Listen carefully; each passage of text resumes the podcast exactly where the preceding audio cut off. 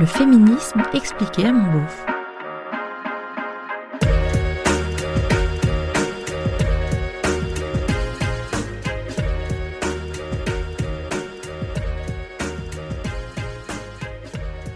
Si t'es féministe, t'es forcément woke Non, pas forcément.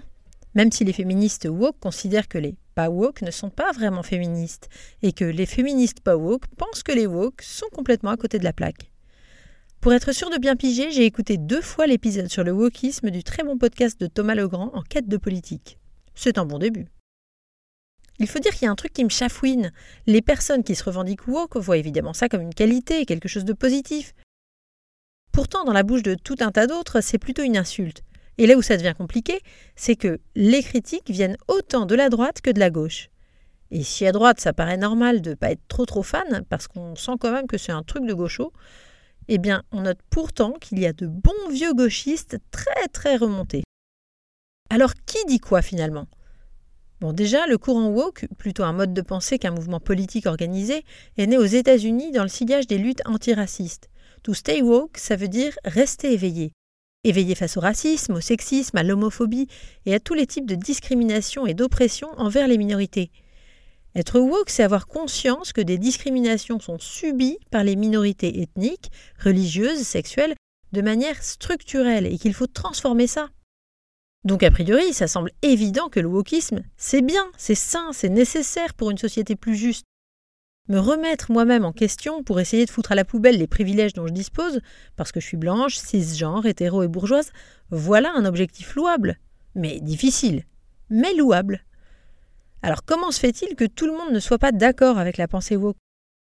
Bon, d'un côté, il y a les personnes qui refusent purement et simplement de reconnaître à la fois les privilèges et les discriminations. Elles estiment que le racisme ou le sexisme sont des attitudes isolées, suffisamment condamnées dans le discours, et qu'il ne s'agit pas d'un problème structurel, un problème de société.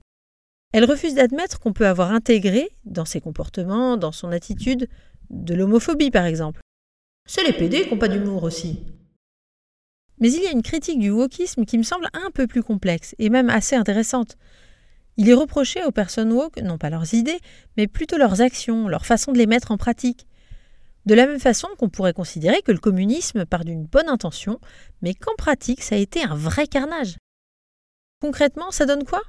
Bon, j'y vais rapide, c'est le principe du podcast, mais si vous me le dites sur Instagram, on pourra explorer tout ça plus en détail. Il peut parfois être reproché au woke d'accuser tout le monde et à tout bout de champ d'appropriation culturelle, c'est-à-dire s'approprier une culture qui n'est pas la sienne.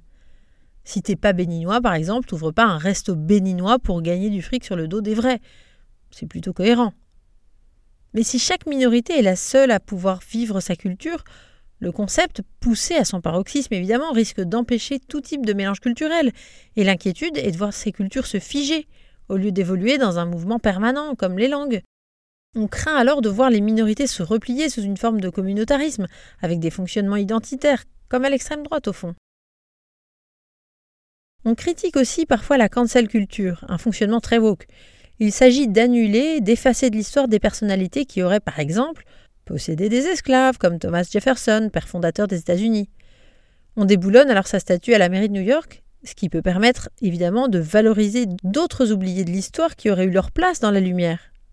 Mais le risque, c'est d'aller toujours plus loin dans une moralisation parfois hors contexte. Will Smith cancel à cause de sa gifle, est-ce que c'est pas un peu excessif? Tout le monde fait de la merde à un moment de sa vie. Mais presque tout le monde aussi est capable du meilleur. C'est un peu dommage de jeter le bébé avec l'eau du bain. Bisous, Madame Cardon. Ce qu'on reproche le plus au woke, finalement, c'est de refuser la parole à ceux qui l'ont en permanence. Si tu ne fais partie d'aucune minorité de race, de genre ou de classe, si tu es un homme blanc, cisgenre, hétéro, bourgeois, valide, 40-60 ans, alors bah ferme ta gueule. Forcément, quand on n'est pas habitué, c'est vexant. On ne peut plus rien dire. Mais respire et rappelle-toi à qui appartiennent les médias, les grosses entreprises, les pouvoirs politiques. Certainement pas aux femmes noires, lesbiennes, trans, pauvres, handicapées, de 20 ans.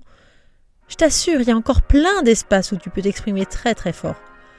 Mais si on veut avancer ensemble, l'idéal serait peut-être de réussir à s'écouter.